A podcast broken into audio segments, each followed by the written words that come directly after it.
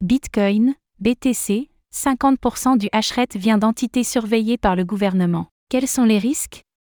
Le mining de Bitcoin, BTC, est-il trop concentré autour d'une poignée d'acteurs?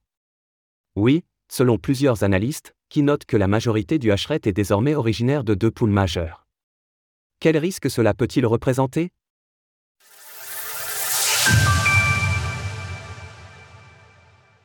Le mining de Bitcoin, BTC, est-il trop concentré? L'analyste Chris Blake a publié cette semaine un court rapport qui montre comment le hashrate du réseau Bitcoin est contrôlé. À l'heure actuelle, il est concentré autour de deux pools de mining majeurs, Foundry USA et Antpool, qui rassemblent plus de la moitié du hashrate. Trois autres acteurs majeurs se partagent plus d'un quart du hashrate, F2 Pool, Binance Pool, ainsi que via BTC. Pour rappel, les pools de mining, ou pools de minage, sont progressivement devenus la norme sur le réseau Bitcoin, au fur et à mesure de son évolution. La puissance requise pour créer un bloc étant désormais trop élevée pour pouvoir miner en solo, les acteurs rejoignent des bassins de minage qui permettent de mettre en commun les ressources. Le premier risque lié à cela, c'est bien sûr celui de la concentration. Si deux entités contrôlent plus de la moitié de la puissance utilisée pour miner du Bitcoin, cela veut dire qu'une faille de l'un d'entre eux affecte profondément le réseau. Par ailleurs, ces entités étant centralisées, elles ont de facto un pouvoir sur la crypto-monnaie. En 2020, un pool de mining avait ainsi créé la polémique en commençant à ne plus traiter les transactions provenant de portefeuilles blacklistés. Pour beaucoup, cela donne donc à des entités un pouvoir de censure très important, alors que le réseau Bitcoin a justement été créé pour être incensurable. Il est probable que Satoshi Nakamoto n'ait à sa création pas imaginé que le réseau prendrait une ampleur telle, et donc que les mineurs individuels seraient progressivement écartés. Le risque lié au gouvernement et aux régulations. Le second risque majeur selon Chris Blake, c'est celui qui est lié au gouvernement. Foundry USA et Antpool sont des entités régulées. En tant que telles, elles sont donc soumises aux régulations, contrôle et demande du gouvernement auquel elles appartiennent.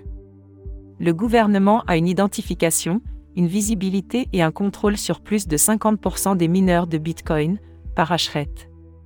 Selon l'analyste, cela influence en soi la décentralisation du réseau, et surtout cela le soumet aux demandes des gouvernements, soit l'inverse de la raison pour laquelle il a été créé. Par ailleurs, ces deux mining pools majeurs mettent en place des KYC, c'est-à-dire des vérifications d'identité. Les utilisateurs sont donc identifiés, et de nombreuses données personnelles sont collectées. Selon Chris Blake, tout cela pose donc question. La communauté Bitcoin a besoin de discuter de cela de manière urgente. Un réseau qui a été créé de cette manière. Comme l'ont souligné plusieurs commentateurs, le problème réside cependant dans la manière même dont est construit Bitcoin. Les grandes entités sont davantage récompensées, et en grandissant, le réseau se centralise naturellement autour de ceux qui ont la puissance nécessaire pour continuer à produire des blocs. L'avantage de Bitcoin, c'est cependant qu'il s'agit d'un réseau de paiement particulièrement résilient et adaptable. On l'a déjà vu lors de l'interdiction du mining par la Chine, qui produisait jusque-là le plus de hashrate au niveau mondial.